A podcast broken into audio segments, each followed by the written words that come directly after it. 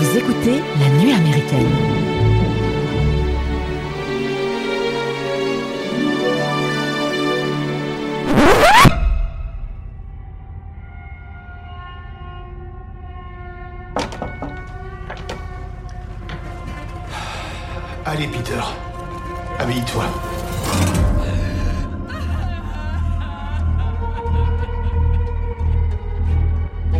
C'est émouvant de voir autant de nouveaux visages ici aujourd'hui. Je suis sûre que ma mère aurait été très touchée et probablement un peu étonnée.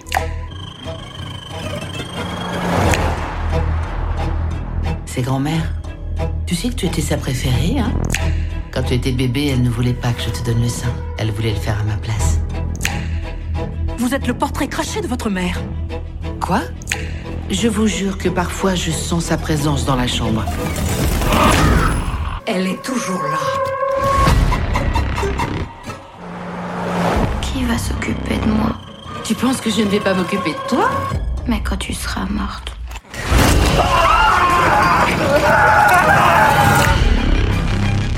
Maman? J'aime pas ça, papa, j'aime pas ça. Qu'est-ce qui se passe? Je t'interdis de me parler sur ce ton. Je suis ta mère. Maman, qu'est-ce qui se passe? Bonjour les amis et bienvenue dans cet épisode 10 de la nuit américaine. Aujourd'hui on va vous plonger dans la vie de la famille Graham, famille dans laquelle j'ai eu la chance de ne pas naître. D'autres n'ont pas eu ma chance et on va parler d'eux à travers le premier long métrage d'Harry Aster, Hérédité, sorti en 2018, disponible en location sur YouTube. Hérédité ou quand la poisse familiale vous poursuit. On retrouve dans les rôles principaux Tony Collette, Gabriel Byrne, Alex Wolff et Millie Chaprio. Et pour parler de ce film, je suis accompagné de Loris et Mathieu, toujours fidèles au poste. Bonjour les garçons. Salut Ma- euh, Mike, pardon. Bon, Mathieu aussi. Bah, hein, tu peux me dire salut aussi. Excuse-moi. Bah, salut Lolo, euh, salut Mike. C'est vrai. Comment vous allez, ça va? Ouais, la forme. Ouais, nickel. Bon, ben on va parler de ce film. Euh, quelle est la question qui, qui va, qui va, bah, Nous driver. Qui va animer le driver, débat? ouais. Mhm. Alors, comment Hérédité transfigure-t-il le cauchemar familial en drame grand guignolesque? Hmm, bah oui, pas Hein mal. Hein, pas mal Ouais, un drame familial, c'est plutôt clair quand t'as un démon qui squatte euh, la maison, quoi. Euh, surtout que... euh, Avant même de savoir qu'il y a un démon, on est vraiment dans une famille un peu dysfonctionnelle. exactement. On est clairement dans... Ils ont, il y a un passé très lourd. C'est vrai Mhm. qu'on saura pas la suite euh, les raisons pour lesquelles euh, ce, voilà, il y a un héritage qui, qui, qui se fait, mais c'est vrai que c'est lourd. hein. Bah, le film est lourd d'ailleurs comme... euh, bon, c'est le premier long métrage d'Harry... Aster. Harry Aster, pardon, qui avait fait des courts métrages avant, euh, mais quand on a vu Midsommar après, euh, qui est son deuxième film, on sait un peu, on, on reconnaît sa patte. Quand il commence les films, c'est tout de suite oh très lourd quoi. Euh, typiquement la hérédité, bah, ça commence sur l'enterrement euh, de la grand-mère avec euh, voilà euh, une ambiance tout de suite qui est posée avec euh, un fond un, une ambiance musicale aussi qui amène voilà la lourdeur on, on a tout de suite l'impression qu'il y a une sorte de, de goudron noir qui nous coule lentement sur le, le cou Ouais, c'est Euh, c'est très poisseux. c'est très poisseux hein Mais le, le film commence même avec un plan, une annonce nécrologique. ah oui c'est ça ouais. Donc, et c'est c'est l'annonce effectivement Du décès de la grand-mère. décès de la grand-mère. Donc déjà, on te met effectivement dans cette ambiance bah, de deuil. Et Mhm. après, on, on va enchaîner avec une scène qui est, je trouve, qui est magnifique. Donc d'abord, t'as un plan. C'est toujours intéressant avec ces films-là, c'est que t'as un plan qui va te montrer une cabane qui a forcément se reverra Ouais, à la fin du film. Parce Oui, qu'on sait très bien qu'il y a une boucle. Quand on te montre ça, Mm. voilà, si t'es un peu éduqué, que t'as vu au cinéma, que t'as vu quelques films, tu dis, ah, c'est censé revenir. Et après, t'as ces- bah, ce beau plan, une espèce de plan séquence qui va rentrer dans, dans une maison, Mhm. et une maison miniature, parce qu'il faut, faut dire voilà, que la, la maman en fait euh, du crée- film, Elle crée des maisons de poupées. voilà, ouais, c'est ce qu'ils appellent des, des, ce sont des diaromas. Oui. En fait, ce sont des, euh, ce sont des modèles réduits de- d'environnement. Donc là, en l'occurrence, elle fait, elle, elle fait sa propre maison. Mhm. Donc la caméra rentre dans cette maison, va dans une pièce, et là, Qui en devient le, Qui en le lieu devient- principal. euh. qui en la devient la réalité, puisque Mhm. maintenant, dans le champ, rentrent euh, les, les, les personnages. Mhm. Et ça, c'est- très beau. C'est très beau parce que, surtout quand tu vois par la suite le film, quand tu c'est un comprends, premier message ah, il y a une signification. voilà, dont dont on parlera plus tard, mais c'est effectivement un premier message. Et donc on arrive dans la chambre de Peter qui doit se lever pour euh, aller à, à l'enterrement de, de la grand-mère. Euh, donc ils ils Il, assistent. il, il est pas très emballé à y aller. C'est normal, on n'est jamais emballé à aller à un enterrement. Mais bon, il traîne un peu des pieds. Bah, Sa frangine aussi va traîner ouais. des pieds. Tu sens que euh, aussi il y a une relation un peu spécifique par rapport à, à la grand-mère qui est morte. Tu sens tout de suite qu'il y a un truc qui va pas. Euh, euh, même la mère hein, qui, qui en rentrant de l'enterrement, elle dit bon ben je suis pas triste quoi ou j'ai du mal à pleurer, je sais plus ce qu'elle dit exactement. Et puis son mari lui dit oui t'inquiète pas ça va venir. Mais tu sens qu'il y a eu quelque chose déjà. Voilà. Il, faut dire que la, la grand-mère, elle vivait sous leur toit. Elle a une aura aussi hein, dans cette famille. Elle, Ah, elle, euh, elle ouais, ouais. vivait sous leur toit effectivement et elle était schizophrène je crois en fin de vie. Enfin euh, elle était malade. Elle était malade. Elle, elle était malade et puis euh, bon, il, il la décrivent aussi en tant que voilà, schizophrène parce qu'ils ils ne savent pas ce qu'elle a. Au moment de- du récit, on comprend pas. Pour elle, euh, c'est c'est une étrangeté qui doit forcément être une pathologie. Elle est, elle est en tout cas manipulatrice. Ah oui. Euh, et puis c'est pour ça que euh, elle dirigeait, elle essayait de diriger un peu la famille. euh, Intrusive, ouais, dans la vie privée de- du couple. Mais c'est marrant parce que toutes ces infos-là, on les a, on les a uniquement par le ressenti Mm. des personnages, puisque la grand-mère, nous-mêmes, ne la verrons jamais. Jamais. On, enfin, on la verra, on verra On euh, voit des photos. des photos, ou alors effectivement au, au début à l'enterrement, on la le voit cercueil. en tant que morte, en tant que défunte, mais on ne la verra jamais s'animer, exploiter son personnage en nous donnant des informations. Non, c'est vrai. les informations qu'on a d'elle, c'est uniquement les informations que nous renvoient en fait les autres protagonistes. Donc on a ri- la force du film dès le départ, c'est de créer un personnage sans nous le montrer, uniquement par, Par ses- le ressenti des. par le ressenti des autres euh, personnages. Et c'est là aussi qu'on découvre euh, Charlie, qui est du, coup donc il y a donc Annie la maman, il y a Steven le père, et ils ont deux enfants donc euh, Peter. Peter le l'ado, hein, un lycéen, et puis Charlie la petite fille qui elle, elle doit avoir je sais pas 12 ans, 11 ans. euh, Elle a, elle a 13 ans. 13 ans. Ouais. Ah oui, puisqu'ils le disent à un moment, elle a 13 ans.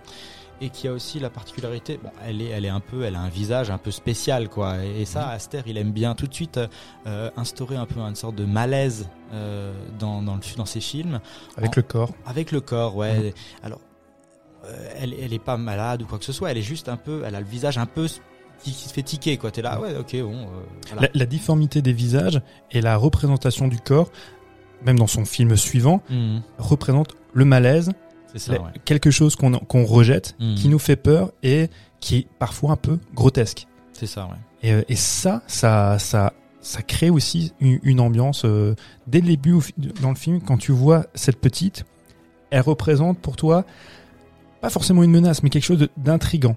Et, euh, et qui va te porter. Et ce qui est surprenant, c'est quand tu la vois, tu te dis, cette, ce personnage-là, ben, on va la- l'accompagner, Exact. on va la suivre. Mais tu sens qu'il y a aussi quelque chose qui va pas avec elle, qu'elle elle, elle parle pas beaucoup. Elle est euh, coupée de son monde. elle est, elle est dans son monde. Coupée de son monde, ouais. Effectivement, dans son monde. Et c'est elle, en fait, c'est la seule qui est, qui est triste. Et elle est apeurée. Elle a- T'as l'impression qu'elle est apeurée. Oui, mais c'est la seule qui est, qui est triste euh, que, que la Que la grand-mère. oui, c'est vrai. Puisque le soir, euh, donc Annie, la mère, va la voir dans le lit et puis elles discutent ensemble et, euh, et la petite lui dit oui mais moi je suis triste, euh, mamie elle est morte. Et qui va s'occuper de moi qui quand va tu seras s'occuper de- morte Ouais, Exactement, qui va Mhm. s'occuper de moi, etc. Et la mère comprend pas, elle dit mais voyons c'est moi qui vais, qui de toi. Et sinon, c'est ton problème. père ou ton frère. Et- Exactement. Et paradoxalement, elle a aussi ce, cette remarque où elle dit Grand-mère aurait voulu que je sois un garçon. Oui. Et, et ça, par contre, c'est quelque chose qui lui reste. Au, au moment où elle prononce cette phrase, déjà on a l'impression, bah, c'est un peu anecdotique, ça aura une répercussion par la suite. Mais au moment où elle dit ça, tu ne sais plus si elle est, elle regrette. Elle est, enfin, si la petite re- regrette que sa maman, que sa grand-mère a eu ces paroles-là, si elle est dans le ressentiment, si elle est toujours triste. C'est marrant parce que, comme tu disais, d'abord elle lui dit, voilà, qui va s'occuper de moi? Donc, elle serait la seule triste de la disparition de la grand-mère. Et après, elle dit, mes grand-mères auraient voulu que je sois un garçon. Mhm. C'est- Premier indice aussi. Mais Mm. c'est à ce moment-là que tu peux te rendre compte que cette gamine est déjà un peu possédée. Elle est dépossédée dès le départ. Alors tu le vois pas en fait. Enfin, tu, non, mais tu peux te donner. c'est- Enfin, moi, j'ai eu cette idée. Je me suis dit. euh, Si tu montres le film à quelqu'un qui ne sait pas du tout de quoi ça va parler, pour lui c'est juste une petite fille un peu bizarre euh, qui est triste que ça. Oui, que sa grand-mère. Oui, oui. Voilà. Mais après avoir vu le film, Ah bien sûr. Ah oui, tu non, dis, euh, sûr. tu dis ah oui, Ah c'est oui, dès le départ oui, que. oui, oui. Non, mais après voir le film. Mais dans ces premières séquences, tu- effectivement. Oui, dans la première séquence, tu oui, peux pas- pardon. tu- ouais. Là, t'es juste dans, en fait, dans une espèce de trauma familial où cette petite fille, euh, ben, elle ressort un peu de ce trauma-là parce que c'est la seule qui, est- qui semble affectée. Et avec tout ce qu'elle draine de par son physique, de par, comme tu disais, elle, a- elle est taiseuse, elle est dans son, son monde. Mhm. Donc c'est elle qui a cette aura un petit peu, ben, particulier, étrange et, euh, et inquiétant. Et c'est là où tu vois déjà le talent d'Harry Astor qui, euh, bon, qui a écrit le film en plus de réaliser, ce qui est aussi relativement rare. Euh, mais Surtout à Hollywood. ouais. surtout à Hollywood, mais tu vois justement qu'il dissémine déjà des indices sur euh, l'histoire globale, sur tout, voilà, comment est-ce qu'on peut dire? J'appelle ça le lore, et ça s'appelle le lore, mais c'est toute la mythologie en gros derrière le film, tout ce qui s'y va pour comprendre un peu ce qui s'y passe, et il dissémine de manière très intelligente ces petits indices qui forment un peu un tout à la fin du film. euh, même si tout n'est pas expliqué, mais on y reviendra quoi. Il y, en a, il y en a effectivement énormément. Je je pense que là, on, on va enchaîner, par exemple, déjà avec, comme dit, avec les funérailles, où la grand-mère autour du cou porte un pendentif à sa fille. Donc, Ah, euh, le même. Elle porte le même. Exactement. Il y a un personnage assez étrange, Ouais, le mec espèce de les- grand blond Exact. qui sourit et qui regarde, euh, qui regarde Charlie.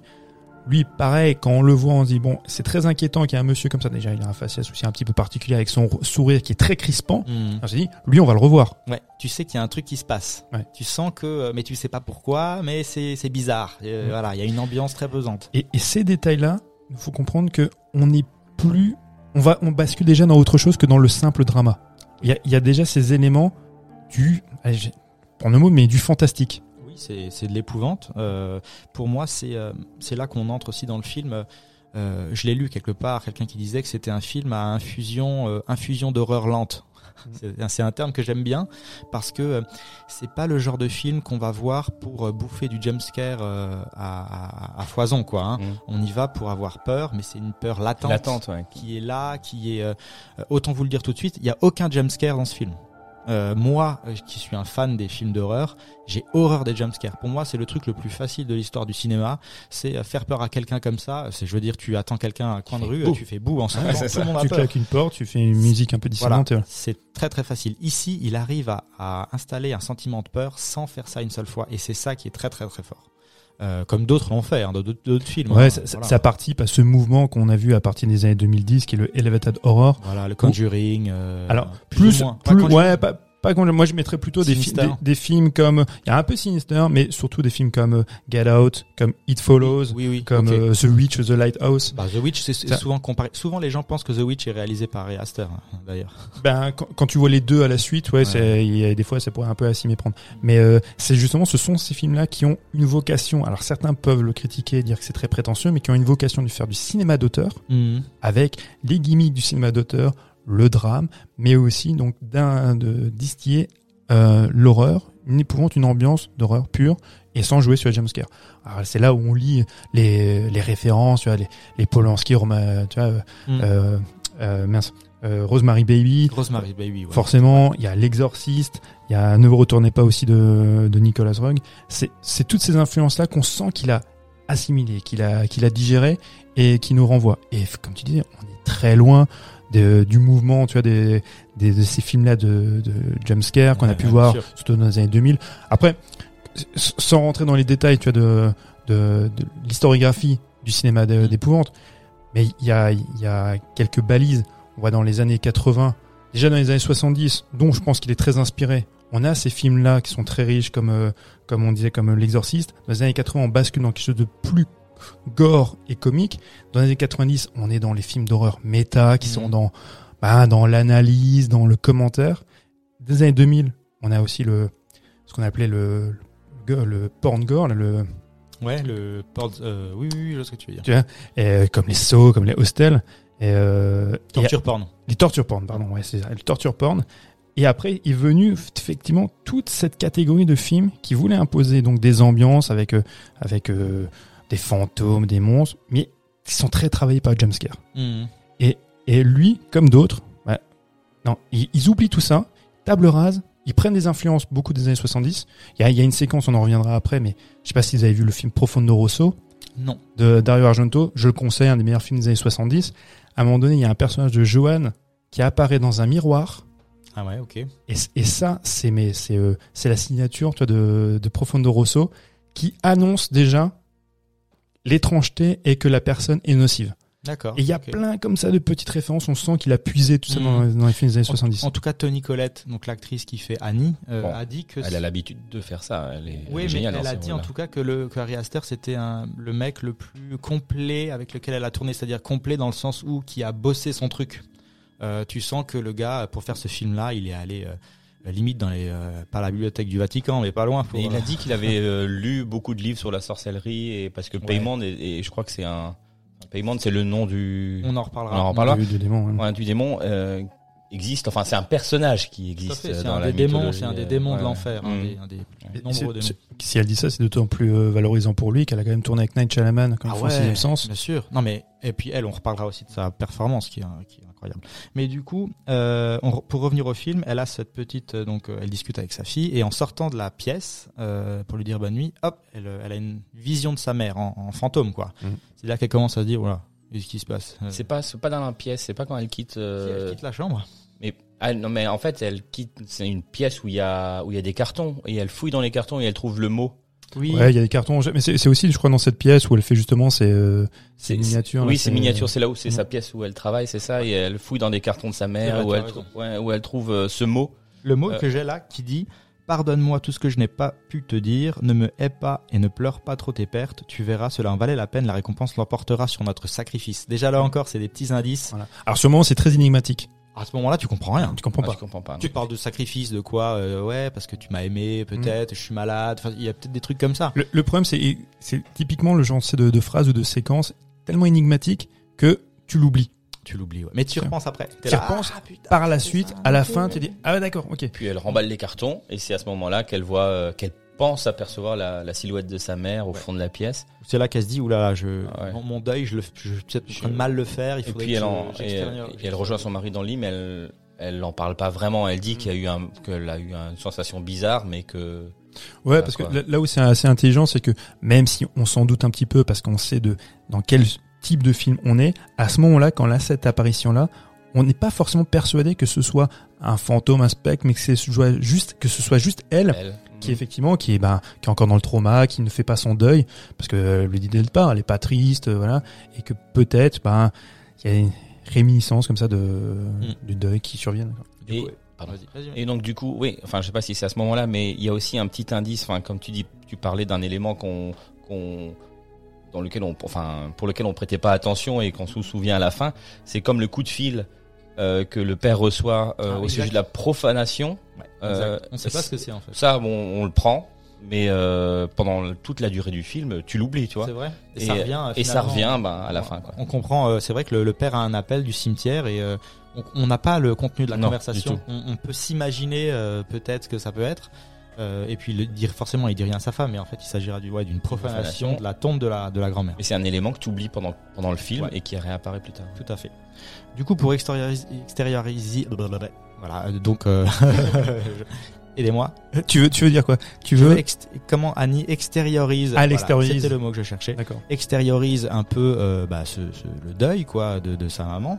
Elle va euh, aller à une sorte de, ben, de- de cercle de discussion euh, pour en discuter et c'est là qu'on apprend encore un peu plus. Ouais, il rentre, Et elle y va dans le secret. elle y va dans le secret. Son mari ne le sait pas. Elle dit qu'elle va voir un film. Euh, Et c'est là que euh, Harry Aster arrive encore un peu plus à hop créer un peu plus le, per- enfin, à, Le à personnage, compléter le personnage de la grand-mère. On a un peu, euh, on a une petite explication de qui elle est. Et elle dévoile, ouais, effectivement. dévoile la famille, le frère, Elle explique euh, sa le famille. père. En gros, Annie dit que euh, elle a eu un frère donc qui s'est suicidé, je crois à l'âge de, enfin assez jeune, parce que sa mère essayait de mettre des gens euh, dans sa tête ou en lui. C'est ce qu'il ouais. disait. Donc ils pensaient tous qu'il était Schizophrène. schizophrène. Il y a- il y, a le père qui lui s'est laissé mourir de faim.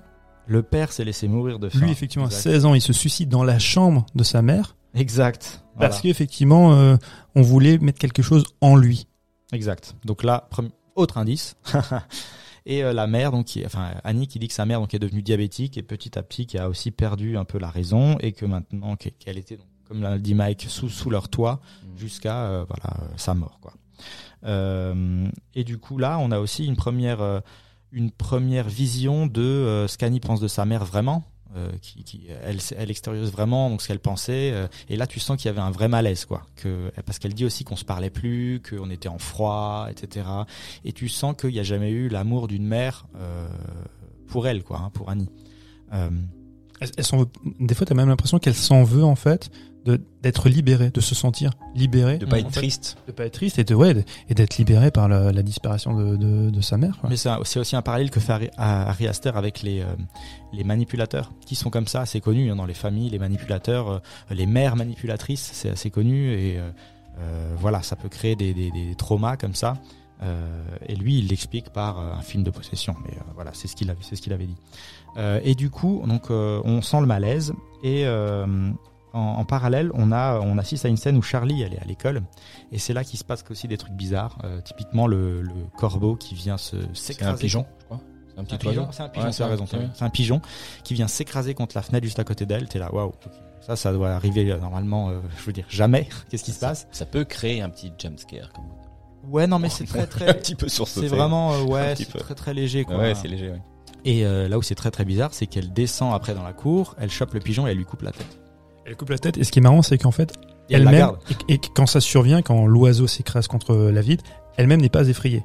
Ouais, c'est ça. Elle Les- est tout les- à fait normale. Ah ben les autres gamins disent ah mais qu'est-ce qui s'est passé? Mais c'est dingue elle non elle reste euh, la tête penchée elle sait que voilà ben voilà il y a un il y a un oiseau qui est mort comme tu dis elle va récupérer sa tête donc là aussi c'est c'est un, un- déjà la scène est quand même assez dégueulasse parce que elle euh, lui coupe la tête avec des ciseaux on voit tout ça ça bah déjà ça présente un personnage d'enfant Perturbé. ah quand même très perturbé Mhm. et une tête tranchée même si c'est un annonce. oiseau ça annonce aussi quelque chose Mhm. Ouais, exact. Ça annonce quelque chose, surtout qu'elle Suspense. qu'elle garde la tête et que, comme vous dites, Dans elle la est poche, totalement euh, à la cool quoi, Mm. par rapport à ça. Euh, arrive le soir où euh, ben, euh, Peter, lui, veut aller à une, une fête parce qu'il y a une fille qui convoite dans sa, dans sa classe. Euh, et il se dit que peut-être qu'il va réussir à pécho ce soir-là. Mhm. Euh, c'est aussi un petit mec qui aime bien fumer, etc. Donc voilà, typiquement, c'est un lycéen qui aime faire la fête, hein, comme les autres. euh, les autres- D'ailleurs, en fait, quand, quand on voit cette, cette fille, ils sont en salle de classe. Donc lui, il est derrière elle, en train de la reluquer. Ouais. Et c'est assez rigolo, parce qu'en fait, rigolo, ils sont en train d'étudier Héraclès de Sophocle. Ouais, c'est ça. Il y a plein de, plein de trucs. Ouais. Et, et, à un moment donné, donc ils, te, ils disent, ils arrivent à la conclusion, donc en parlant du personnage, en disant, ils concluent sur la destinée d'Héraclès est tragique, car il n'a pas le choix.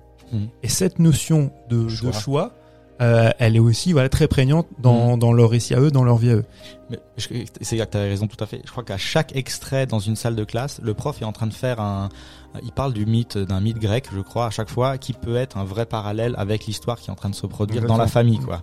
Qui est en fait un mythe grec. Hein, c'est euh, le truc inéluctable qui arrive euh, et tu sais pas comment lui, comment ça va vraiment se passer. Et, euh. et surtout que tous ces mythes-là dont il, dont il parle, ce sont des, des pièces de théâtre. Mhm. Et on se rend compte très rapidement que leur maison est une scène de théâtre. C'est une maison de poupée aussi. Et Ouais. ils sont enfermés dans cette maison-là, dans, cette, dans cette pièce de théâtre où le libre arbitre n'existe pas. Exactement. Cette, c'est l'hérédité inéluctable, ils ne peuvent pas, euh, bah, ils ne peuvent pas s'en s'en retirer. Et cette marque de l'inéluctable, on l'a, elle arrive rapidement, puisque euh, euh, donc il part euh, à cette soirée, sauf que la maman, La maman impose la présence de sa petite sœur. impose la présence de, de Charlie, qui clairement veut pas y aller, et puis qui c'est super bizarre parce que qui va dire à une petite fille de 12 ans d'aller à une fête de lycéen, je sais pas qui fait ça, mais en tout cas. changer les idées. Voilà, mais je pense que c'est à ce moment-là où la, on sent que la mère est aussi un petit peu dérangée déjà, quoi, et que rien ne se passe par hasard.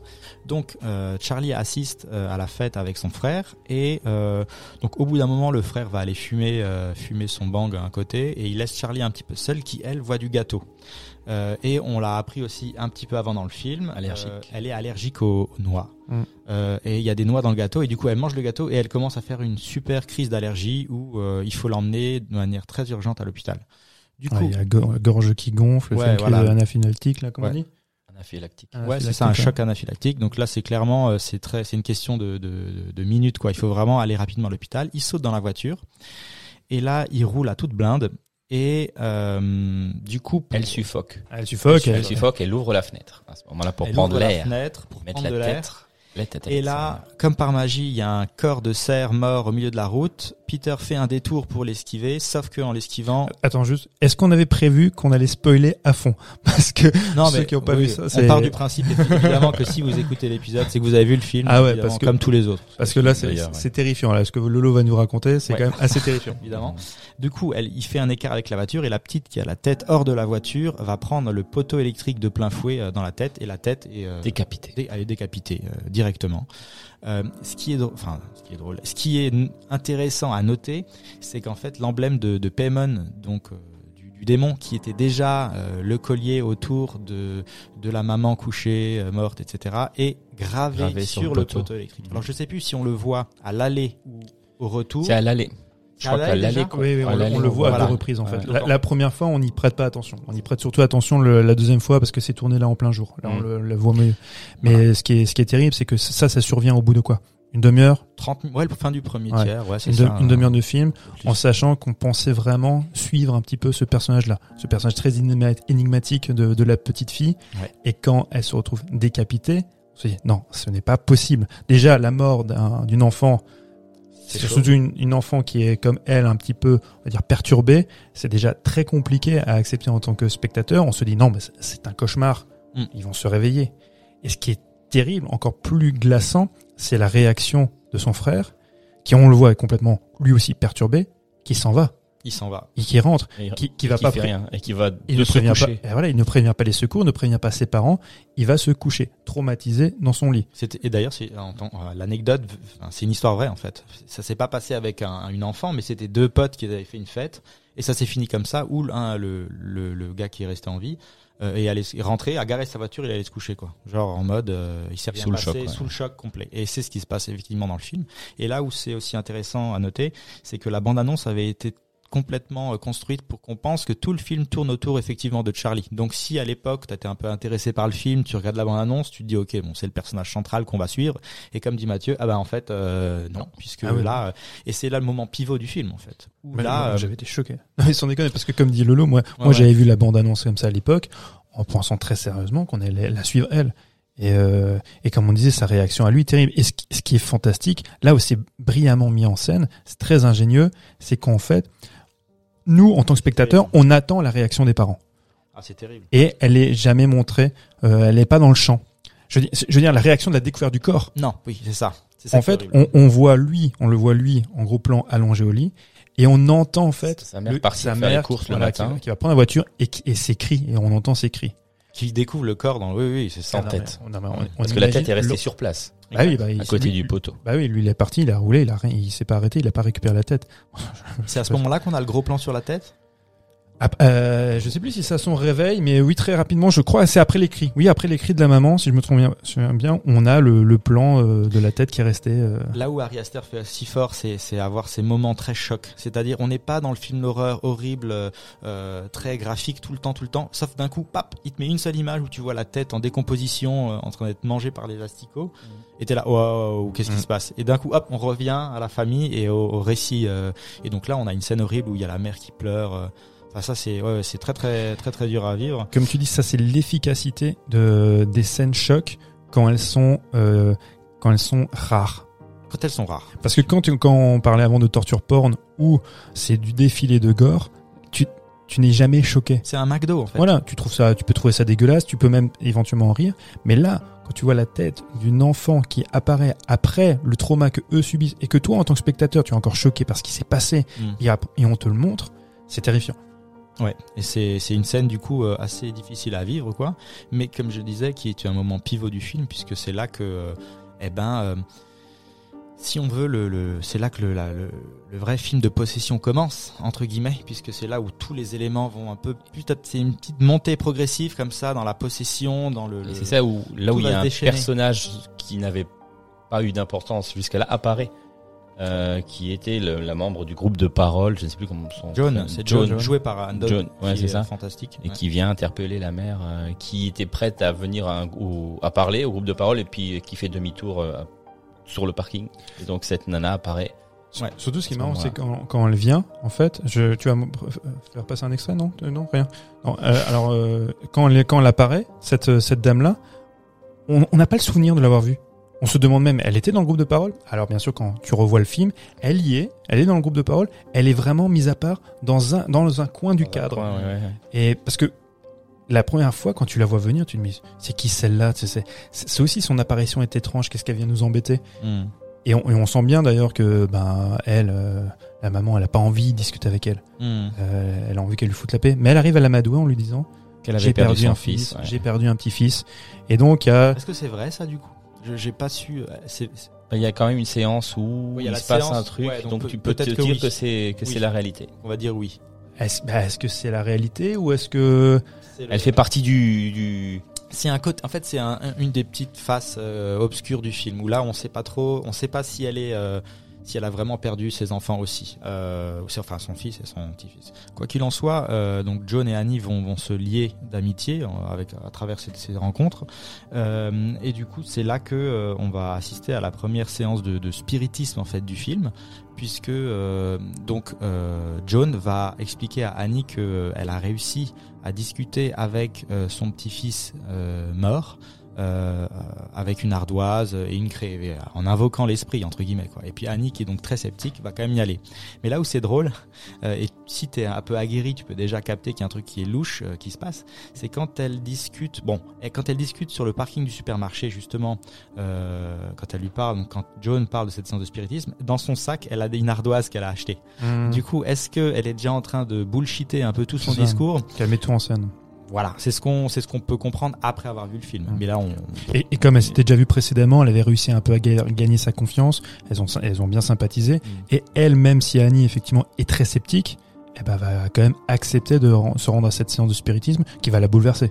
ouais, c'est ça. Elle va la bouleverser et elle va vouloir euh, fuir.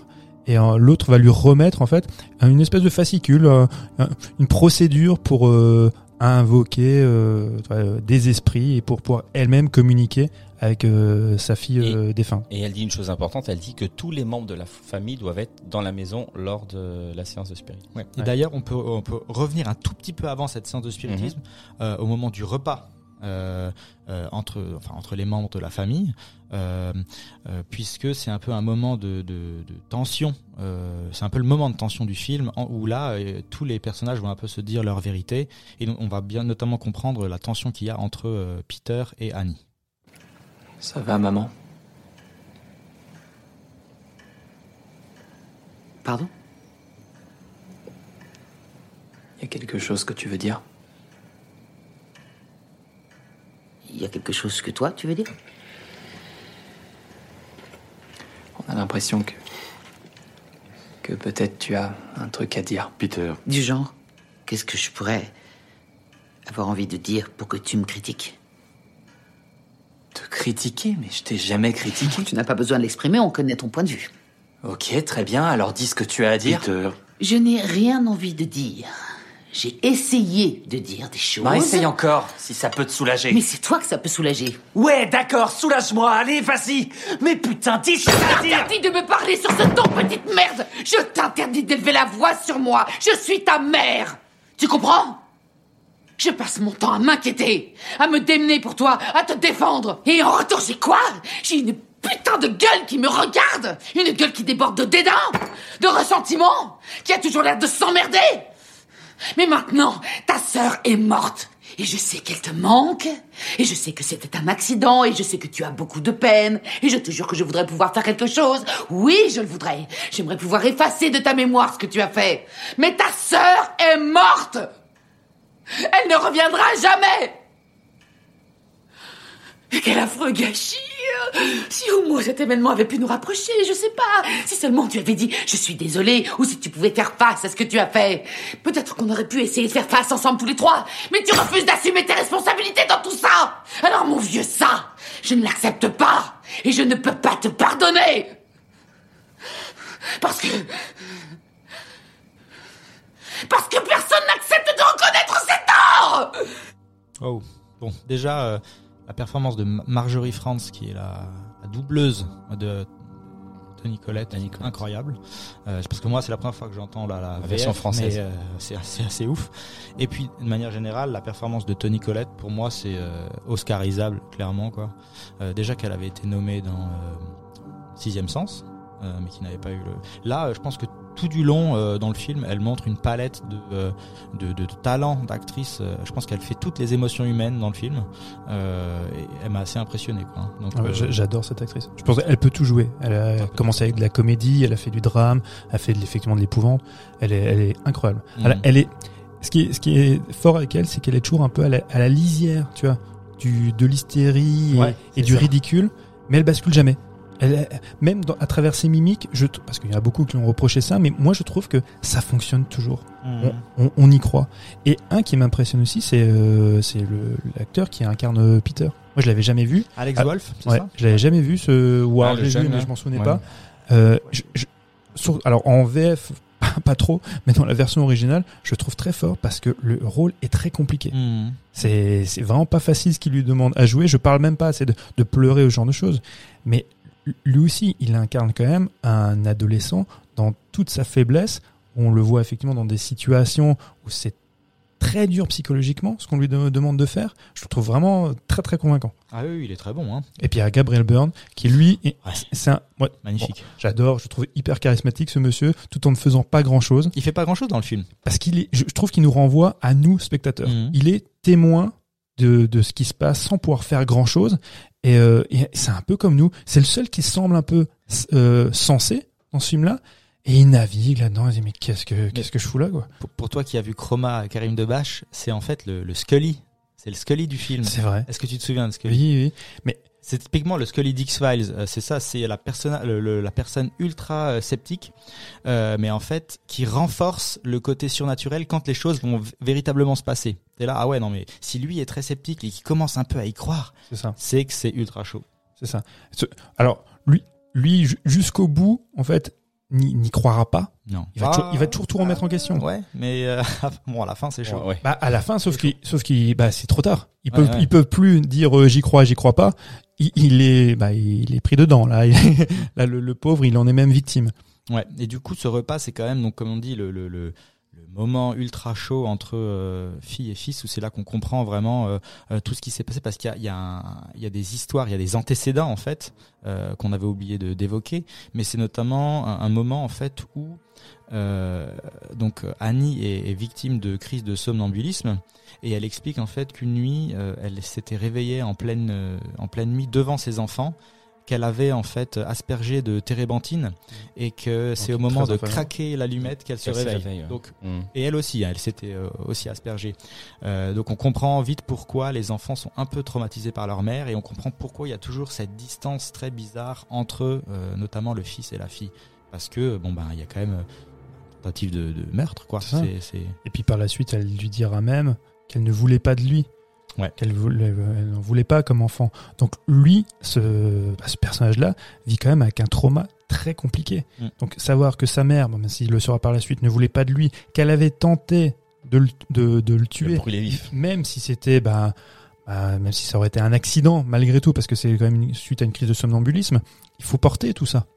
Et, et, et à chaque fois, elle aussi, d'ailleurs, dans ce, dans ce dialogue-là, lors du repas, elle cherche les responsables. En fait, elle cherche la, quelles sont les responsabilités de chacun. Mm. Et très rapidement, nous, spectateurs, avec déjà des indices qui étaient amenés euh, précédemment, on se rend compte que ils ne sont pas responsables. Ils sont en fait victimes de, de, ce, de ce théâtre dans lequel ils sont Oui, ils, peuvent pas, ils peuvent pas s'en sortir. ce sont des marionnettes. Quoi qu'ils fassent, ils sont enfermés dans le scénario et écrit d'avance, quoi. Et Bah oui. cette, cette hérédité, elle, elle est aussi, elle passe aussi par ça. Exactement. C'est que chacun subit en fait les, les événements. Exactement.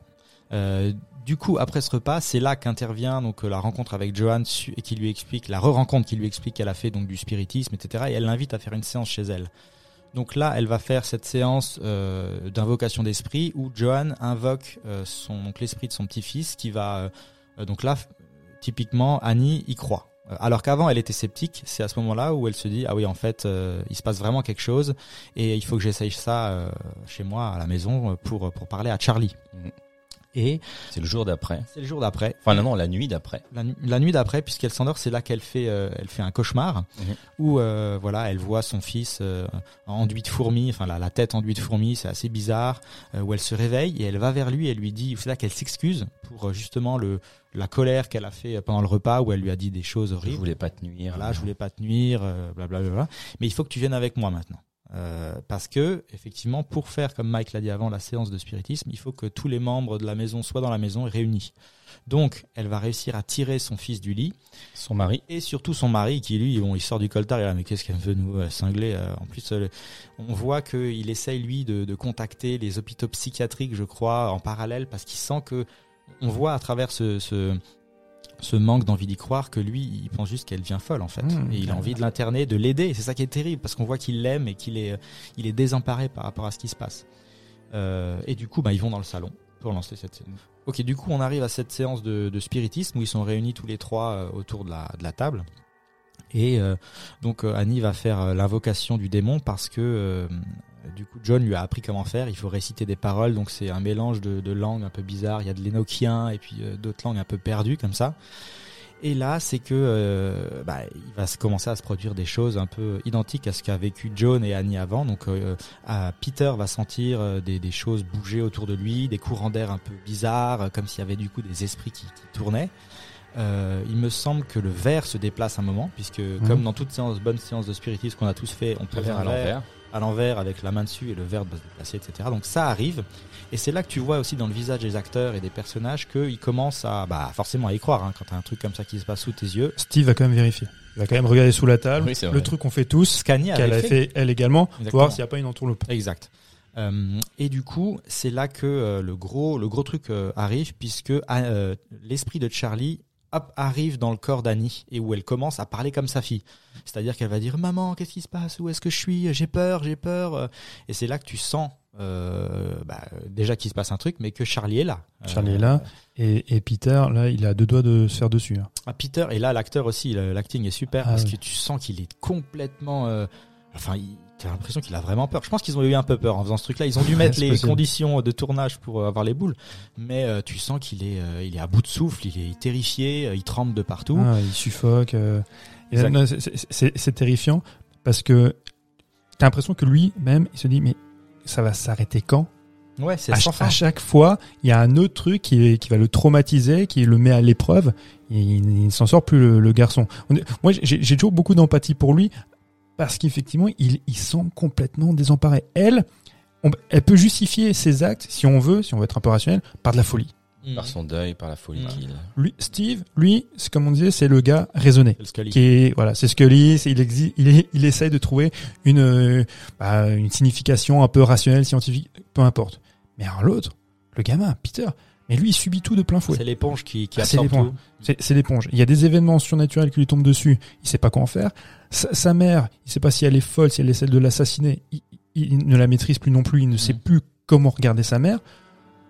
Il y a juste son père, mais son père, en fait, euh, bah, lui, il, il essaie de bien faire les choses. Il lui même rappelle même une certaine réalité. N'oublie pas de t'inscrire à un concours, tu Ouais, vois. ouais. C'est vraiment le, le paternalisme. Mais lui, l'autre, il est, complètement à côté de la plaque. C'est fini, on l'a perdu, quoi. Et tu sens justement tout qui, leur échappe des mains, quoi. Ils essayent tout de contrôler, mais tu sens que le démon, la présence du démon est trop forte. Parce que c'est aussi à partir de cette séance de spiritisme-là que euh, le film part totalement en mode, ok, la maison est possédée. Il se passe quelque chose. Alors qu'avant, comme tu disais, on pouvait encore se dire, ouais, ok, euh, elle est peut-être folle. Est-ce que, est-ce que le postulat, par exemple, de dire, ah tiens, on, on voit tout euh, de la vision d'Annie qui devient folle? Par exemple, jusque là. Sauf Mhm. qu'à partir de ce moment-là, on se dit non, ok, la maison est possédée, et c'est en fait là qu'on comprend que euh, bah, le démon Paimon, qui est donc un des euh, un des rois de l'enfer entre guillemets, euh, est là et, essaye de prendre possession de euh, de Peter. Parce qu'en fait, il faut savoir que donc quand on se renseigne ça, on l'apprend pas forcément dans le film. On apprend juste de loin qui il est. euh, parce que par moment Annie elle, elle elle va regarder des bouquins où on va voir un peu l'illustration de ce démon etc pour comprendre qui il est on a juste son nom en fait Mhm. mais si on fait des recherches un peu plus poussées ce qu'a fait le réalisateur on comprend que donc c'est un démon qui est un, un démon très important dans les enfers euh, qui euh, a toujours besoin d'un socle mâle pour euh, bah, pour survivre en fait pour prendre forme humaine et il faut savoir aussi que ceux qui arrivent à l'invoquer et à lui faire prendre forme humaine sont un peu bénis, reçoivent euh, euh, beaucoup de richesses et sont, enfin voilà, sont un peu euh, les, élus. C'est ce que je cherchais à faire en fait, Hélène, la maman d'Annie, qui depuis le plus, un, âge assez assez jeune en fait, a créé une sorte de culte, culte à Paimon pour l'invoquer et essayer de le faire venir sur terre. Voilà. Après, ce qui est un peu paradoxal, quand tu fais des recherches en, parallèlement à ça, ça, ça participe en fait à, à une pratique de, des invocations démoniaques. Et ce qui s'appelle, c'est la, la goétie. La Goétie, ouais. Et, Goétie, pardon. mais en fait, ce qui est assez surprenant, quand tu, quand tu lis un petit peu, ils disent il n'y a jamais de sacrifice euh, d'animaux Non. ni d'enfants. C'est vrai, ouais, C'est ouais, vrai. ouais, vrai. Alors que à la fin, on le verra à la fin, même si c'est un, un- un plan très court, il y a le chien qui est mort. Ouais. Charlie, évidemment. Mm. C'est- un peu bizarre. Alors, Bon, il y a la grand-mère qui est déterrée. Mais oui. elle n'est pas sacrifiée, effectivement. On sait pas, euh, mais ils doivent quand même rapporter des choses mortes euh, pas très loin pour pouvoir invoquer des trucs euh, pas très catholiques entre guillemets. donc c'est le moins, c'est le moins qu'on puisse dire. Et du coup, c'est à partir de ce moment-là. Donc ça, on ne sait pas forcément dans le film. On sait qu'il y a un esprit, on ne sait pas qui c'est, comment ça marche, etc. Ça, vous allez le faire après en faisant vos recherches. Ce qu'a fait Harry Astor, lui, de manière très, pro- très pro- approfondie. Et c'est pour ça qu'il a disséminé tout un tas de petits indices dans le film, notamment l'emblème qu'on voit un peu partout, ce, qu'on- Mhm. ce dont on avait parlé, le collier, le poteau électrique, c'est l'emblème de des Payman. petits graffitis sur les murs. Tu vois écrit choses. Pandemonium Leftoa qui veut dire en Mhm. gros ouvrez la porte des enfers, euh, Mhm. voilà les choses comme ça. C'est là où trône Satan. hein. Exactement. Euh, et là, on comprend, voilà, petit à petit, à, euh, bah, on, on- on met en, comment dire, on construit un peu la, la grande image et on comprend petit à petit ce qui se passe. Du coup, après cette séance de spiritisme, le lendemain, Peter à l'école, eh ben, et il est en fait, euh, Paimon est en lui déjà. Il essaye de venir de plus en plus. Il, erre autour, en fait. Il erre autour et on le voit à travers des halos lumineux qui sont un peu projetés comme ça, qui le traversent. Et ça, ça veut dire, quand on voit ça dans le film, que le démon est pas loin, il traîne et euh, il attend de pouvoir investir Peter parce qu'il faut aussi savoir que le démon ne peut venir dans un mal euh, seulement quand il est euh, comment est-ce qu'on peut dire euh, qu'il est complètement cassé à la fois psychologiquement mais aussi physiquement il faut vraiment que l'être soit au plus Ah, bas il- possible là, il est disponible. voilà Là, ça, là, il est complètement disponible. Là, on peut dire que c'était l'élu. Parce C'est que important, franchement, c'est important de savoir ça pour comprendre pourquoi il l'a pas encore investi, pourquoi il rôde et pourquoi il essaye de faire de rendre Peter complètement fou. Parce que parce qu'on verra d'ailleurs dans cette scène que Peter essaye même de lutter. Bien sûr. Parce qu'on le voit à son visage quand euh, quand il est dans- assis dans la dans la salle de classe. Ouais. Et, et là où là où c'est fort, euh, c'est que pareil, il y a y a rien de spectaculaire, sauf que justement par la les torsions du visage, Ah, ça c'est fou. par la manière dont, dont tu places ta caméra, les angles choisis, vois, la distorsion, la torsion du corps et des visages Mhm. crée le malaise, crée la peur. Mhm. Et, et, en- et les réactions, la réaction qui paraît disproportionnée ou inexplicable de Peter qui s'éclate le visage contre le, le bureau tu vois, de, de la table de classe, tu ne sais pas si c'est s'il fait ça justement parce qu'il essaye de, de se libérer tu vois, de cette possession ou de si on- ou de lutter, ou alors si on lui fait du mal. Mais c'est hyper impressionnant. Alors, ce qui, ce qui est toujours rigolo, c'est que après quand il a fait ça, donc effectivement sur, sur le moment, euh, il se tape le, le visage euh, donc sur le, Sur le dans- sur, sur le bureau. Sur le bureau, ouais. T'as les ses camarades de classe qui voient ça, qui sont tous choqués. Ouais, ouais, ouais. Alors, ce qui est rigolo, c'est quand tu fais un freeze, t'as fait un arrêt sur image, tu regardes les réactions de chacun. Donc, tu as le type qui filme avec son téléphone portable, hein, classique, hein, c'est l'époque qui veut ça maintenant. Ceux qui sont terrifiés, d'autres qui sont complètement dubitatifs, qui regardent, mais qu'est-ce qu'il nous fait encore l'autre. Parce qu'il y en a aussi qui peuvent avoir la réaction. Il y a un de ses copains aussi. Qu'est-ce qu'il nous fait encore? Ouais, Parce que ça fait quand même quelques temps qu'il a des réactions. Soit il est un peu, un mot un peu indélicat, mais qui est un peu autiste. Mhm. Il maintenant il est devenu dans, dans sa petite bulle. Il a basculé quoi. il a complètement basculé. Mais d'ailleurs, Alex, Alex Wolf voulait euh, carrément, il a même dit au réalisateur, il a dit bah moi je vais me péter le nez. Tu, tu veux que, que je donne tout, mets-moi un vrai bureau, euh, je me fous, je me claque la tête sur le bureau euh, sans problème. Il était il était prêt à aller jusque là, sauf que euh, ils ont quand même décidé à lui mettre un, un bureau un peu rembourré, hein, en, en mousse, un peu un peu voilà semi dur. Et il s'est quand même euh, il s'est quand même euh, fracturé la mâchoire. J'imagine. Ah, Imagine le choc qu'il a eu. Ça va. Je veux dire, à l'époque de William Friedkin, il aurait, c'est, c'est le réalisateur qui lui aurait pété lui-même le nez, tu vois. Tu vois, comme quoi on a clair, beaucoup quoi. perdu On avec a- le temps. Ouais, ouais, c'est vraiment devenu des- tous des petits fragiles. Euh, mais du coup, donc là, on comprend euh, qu'il se passe. euh, donc du coup, euh, le Paimon est pas loin. Il veut, euh, il joue avec euh, avec Peter.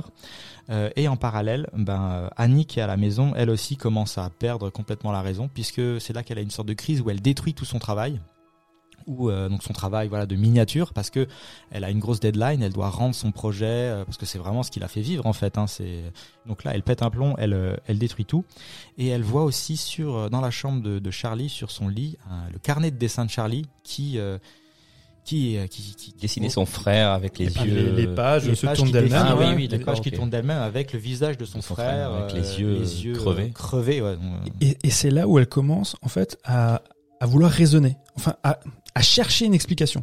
Donc elle va fouiller, elle va chercher dans les affaires de, de sa, de sa grand-mère, parce que euh, elle, va, Ouais. elle va se rendre compte que les, les symboles euh, kabbalistiques qu'on a déjà pu voir autour du médaillon apparaissent ailleurs. Et là, maintenant, elle est, elle est dans la, la recherche, dans faire des découvertes, qu'elle va expliquer, essayer d'expliquer par la suite à, à son mari. Mm. Et son mari, comme il a, il a croix folle, plus Parce rien n'a de sens. Parce qu'il faut rappeler, justement, quand, comme tu dis, elle, quand elle passe en revue le document, là, le bouquin qui- où il y a écrit spiritisme dessus, je crois, il y a quand même tout un tas de photos Euh, et sur ces photos, il y a euh, donc sa maman et Joan justement. Mm. Et c'est là qu'elle fait, qu'elle a le déclic. Elle se dit, oh putain, en fait, elle la connaît depuis le début. Et c'est mon, je ne suis qu'un pion là-dedans puisque Joan m'a invité exprès pour me faire comprendre ce que c'est le spiritisme. Il se passe quelque chose. Ils essayent de, de m'entuber avec cette histoire, d'invoquer des démons. Je sais pas ce qu'ils essayent de faire, mais c'est en train de se passer. Euh, et du coup, elle essaye quand même de mettre, euh, de, de prendre le carnet de Charlie et de le jeter dans le feu, pour euh, pensant que ça va un peu annuler tout ça. Sauf qu'elle comprend vite que bah, si le carnet brûle, elle brûle aussi. Euh, donc Ça prouve bien qu'ils n'ont pas de pouvoir sur ce qui se passe. Voilà, ça prouve bien que ben ils sont juste là. sont, et ils sont dans un carcan. dans un carcan. ouais. Tout ce qu'ils essayent de faire, euh, ça échoue et qu'ils sont voués à être complètement rongés par le démon. Euh, Mais rapidement, quand elle va voir en fait son mari pour lui expliquer ça et qu'elle va l'inciter à faire brûler le, le, Ah, ca- le oui. carnet, bah là, oui. Euh, moi à un moment donné, je me pose la question, sachant que c'est elle-même qui va devoir le faire, qui va devoir le, le jeter. Mais je me posais la question de se dire, elle, elle estime qu'elle ne peut pas le brûler parce qu'elle est partie prenante de la situation. Tu vois? Mhm. Elle est victime, mais si lui l'avait balancé dans, dans le feu, il aurait de toute façon euh, pris, été pris de combustion aussi. Puisque Mais, mais elle réfléchit pas comme ça. Elle, elle pense que c'est c'est lié à elle. Elle- elle pense que c'est- elle a- pense ouais. que si c'est quelqu'un d'autrui qui le jette, il se passera rien. Elle pense que c'est elle qui va Mhm. prendre feu. Elle va, et c'est elle qui va se sacrifier finalement pour. Ah euh, oui, d'accord, ok. Tout ouais. le monde. Ouais. C'est pour ça. Ah et ouais. sauf que s'attendait- elle s'attend pas, elle s'attend pas du tout à ça. Euh, donc, du coup, entre temps, donc son père euh, reçoit un coup de fil du lycée qui lui dit bon bah ton fils a pété un plomb, il s'est cassé le nez sur le bureau, il faut venir le chercher, ça va pas. Donc là, crise totale, il va chercher le gamin, il rentre, il va le coucher. Euh, et comme dit Mathieu, c'est justement là la nuit que ben Annie va chercher son mari complètement.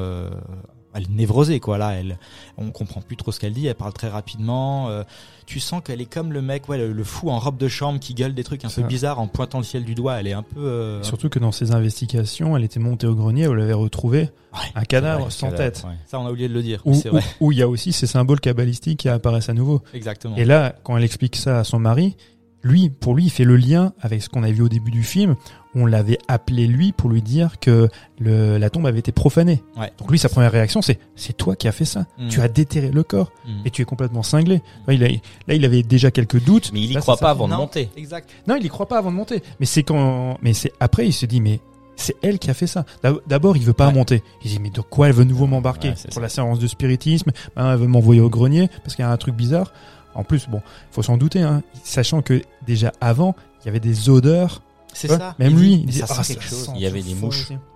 Et après, quand il une ouvre mouche. la trappe, il y a, oui, oui, il y avait une mouche. Puis après, mouche. quand il ouvre la trappe, donc il y a une nuée de mouches.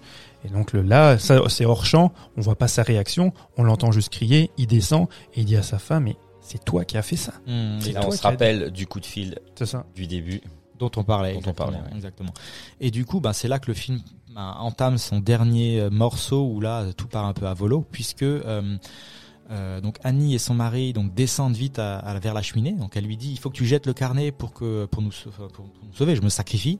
Du coup, il jette le carnet, sauf que combustion euh, spontanée, c'est lui qui prend feu, euh, donc il meurt euh, complètement carbonisé.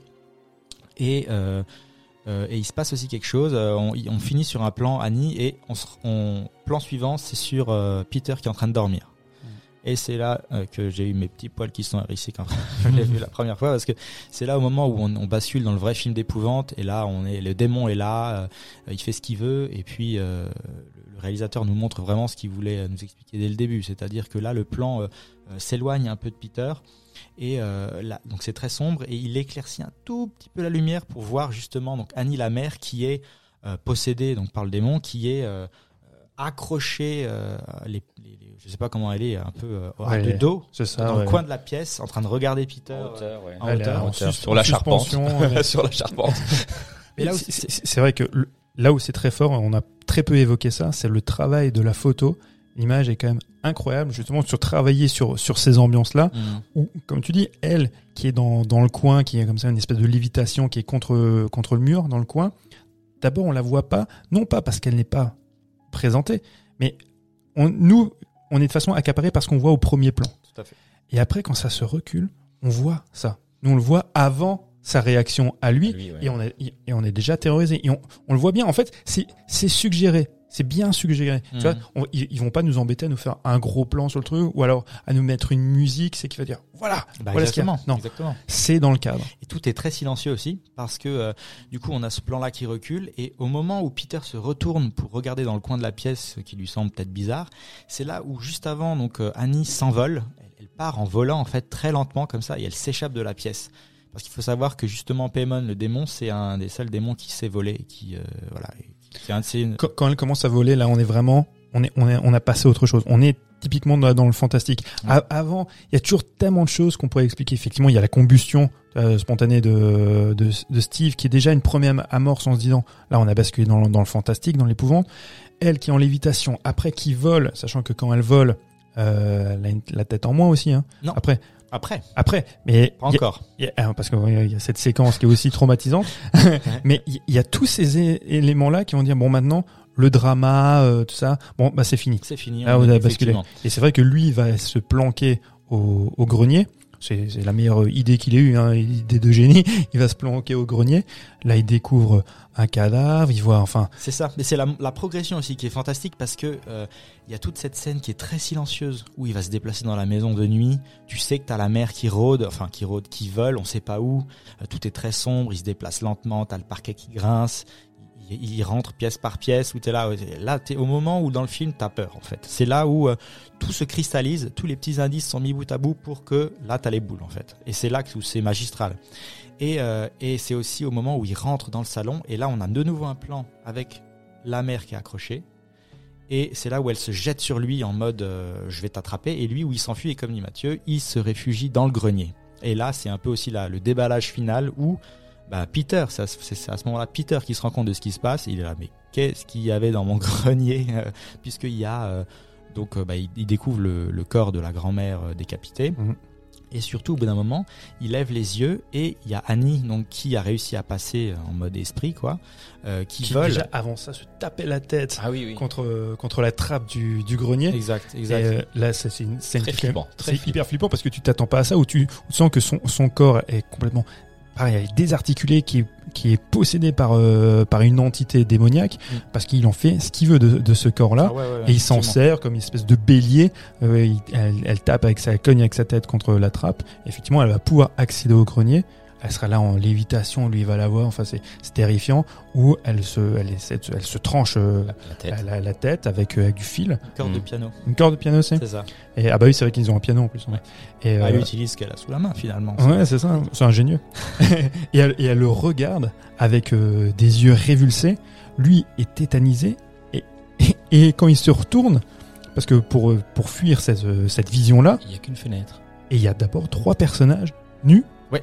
Qui est dont Ah oui Hein Je- je- tu tiens, ça. c'est vrai Ouais, il y a trois personnages nus, sachant qu'on avait déjà vu un personnage nu tout à l'heure quand ils étaient salon. quand ils étaient dans le salon, qui est ce fameux blond costaud qu'on avait vu au début du film lors des funérailles. Exact. Et là, ces personnages-là lui sourient. Lui, il prend peur parce qu'avant ça, il avait peur, mais là, avoir trois Ah oui, personnes pour ça dans son saute. grenier, Effectivement, c'est pour ça qu'il saute. il saute par la fenêtre. Mm. Et on, et on joue de nouveau, comme on disait tout à l'heure, chez Ari Aster, avec la crainte et le, le malaise que peut présenter un corps nu Ouais, ouais. et des corps euh, parfois un peu difformes, disons.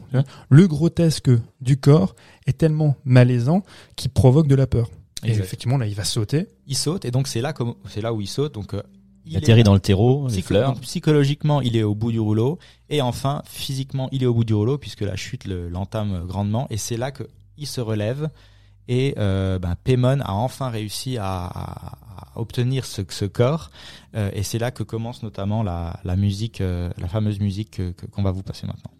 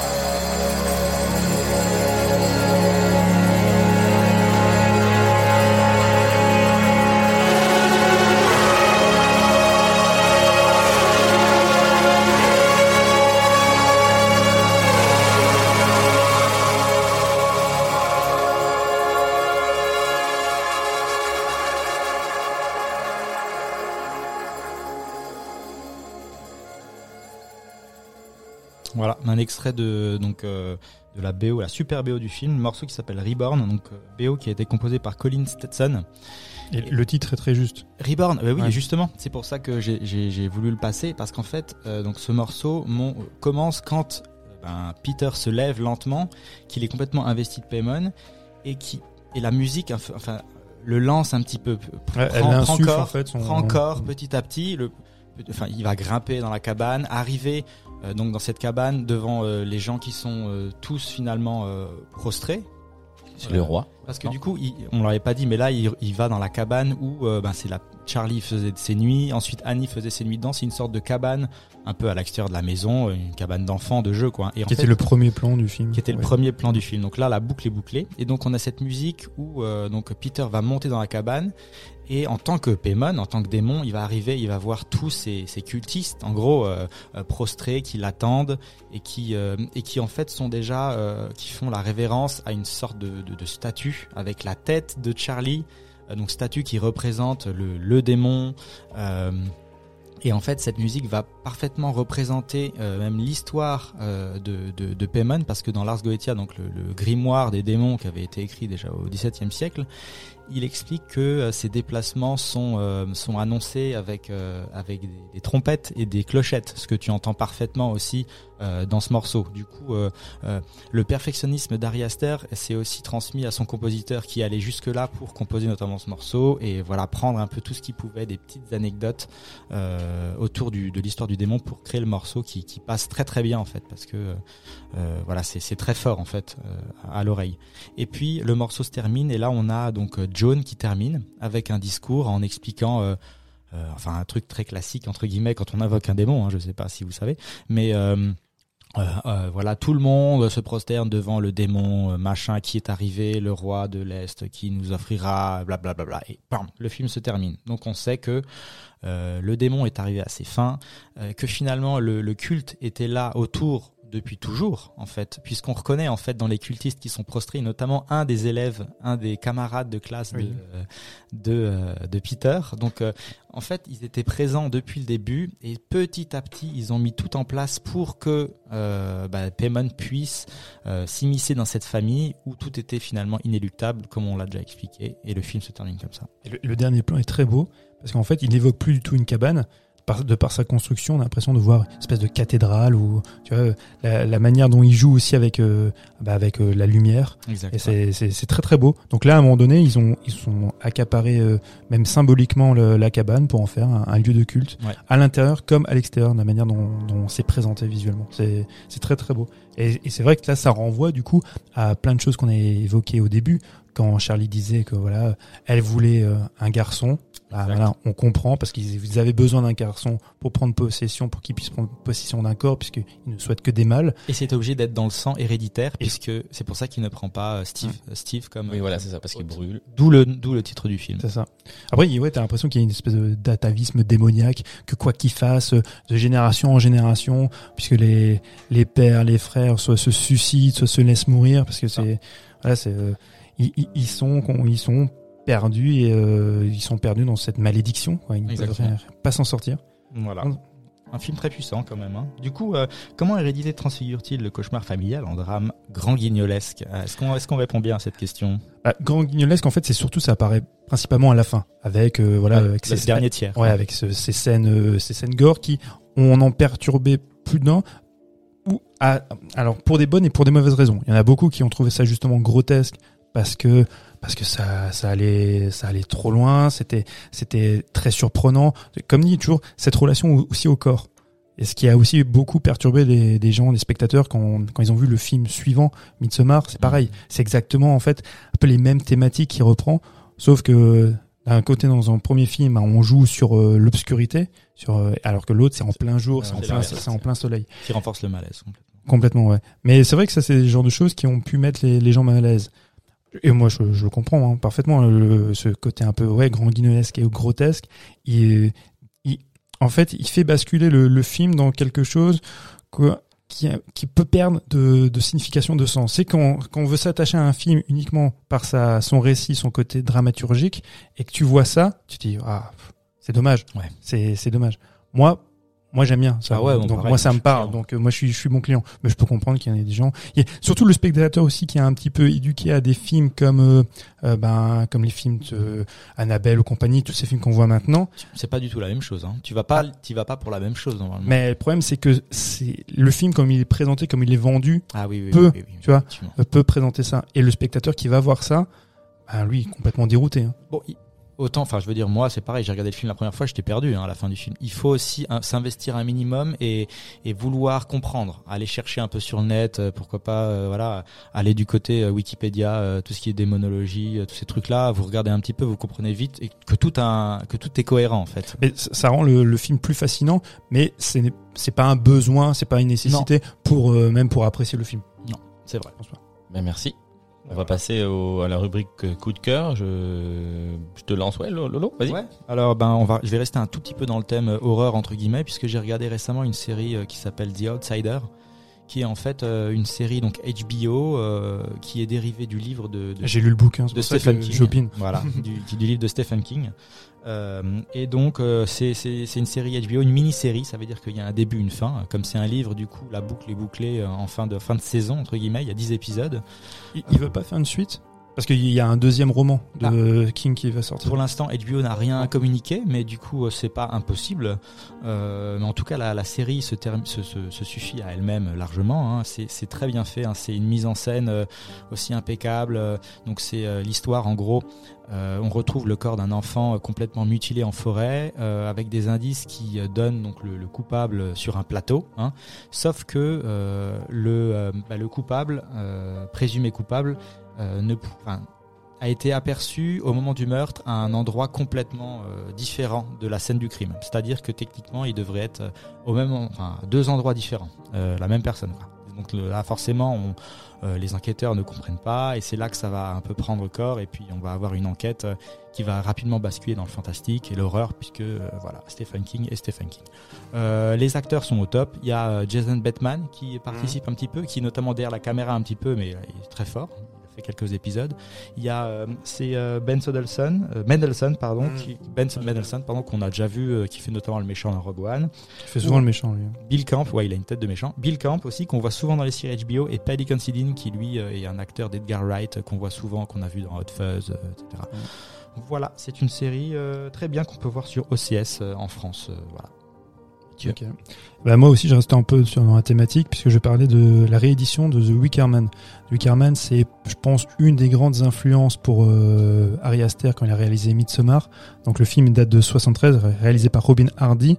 Donc il est réédité. Il, de- il devait d'ailleurs sortir en salle, mais bon, avec euh, les difficultés actuelles, ça n'a pas été le cas pour l'instant. Il est édité chez Make My Day. Euh, c'est avec Christopher Lee, Ouais. super Christopher Lee. C'est un de ses, d'ailleurs, c'est un de ses meilleurs rôles. Le, le, le film est dingue. Le film est, est vraiment dingue. Mm. Euh, ça se passe dans un, dans un village insulaire où il y a un, un policier qui va mener une enquête parce qu'il a eu vent qu'une petite fille avait été enlevée. Et sans trop spoiler, très rapidement, on va se rendre compte que ce village-là vit d'après des traditions en fait paganistes. Donc euh, il y a beaucoup de rituels qui lui vont le choquer parce que lui, c'est un, un ca- catholique convaincu. Donc tout ce qu'il va voir va le choquer. Il y a des moments où même moi j'étais assez impressionné. Je me waouh. Donc euh, là pareil euh, sur euh, les corps, euh, les corps qui peuvent être nus. Enfin il y a une représentation du corps qui est qui est complètement dingue et Mm. qui va à l'encontre effectivement comme l'a fait Ari Aster de ben de la façon dont nous on les voit avec notre euh, voilà notre prisme judéo-chrétien. Et il y a plein de choses comme ça qui sont hyper perturbants. C'est un film incroyable. Ouais, il faut bien. vraiment vraiment le voir. Euh, je, je le conseille. Mike. Bah là je le disais en fait j'ai dit il est réédité en fait chez euh, Make My Day. Donc euh, c'est Studio Canal. Je pense que tu peux le trouver aussi en VOD, en espérant qu'il sorte en salle peut-être euh, courant de courant de l'année. C'est il devait sortir je crois le 19 décembre. Donc il est possible qu'avec les réouvertures Ouais. éventuellement. Il y avait eu un remake avec, euh, Horrible. avec Nicolas Cage. S'il vous plaît, ouais, ouais. s'il vous plaît, ne regardez pas. Non, non, c'est, non, c'est une catastrophe. C'était euh, Nail Labut qui avait sorti ça en 2007. c'est, c'est c'est une une honte quand tu, quand- si tu n'as jamais vu le film The Wicker Man, déjà tu vas trouver ça nul. Mais si en plus tu vois le film The Wicker Man avec euh, Christopher Lee, tu te dis mais c'est, c'est quoi cet Et, affront et Midsommar maintenant. Et tu peux voir aussi, du coup, Midsommar, ça fait vraiment un lien. Moi, je trouve c'est un- intéressant de voir en double programme. Ouais, tu regardes. Midsommar et puis après ou avant, tu regardes The Wicker Man, c'est hyper intéressant. Tout à fait. Ben, merci les garçons. Merci à vous de nous avoir écoutés. On vous rappelle qu'on est disponible sur toutes les plateformes euh, d'écoute. Euh, chaque épisode sort euh, chaque lundi à partir de 18h. On vous remercie de nous avoir écoutés. On vous souhaite euh, bah, une belle semaine. Et puis à très vite. Ciao. ciao. ciao.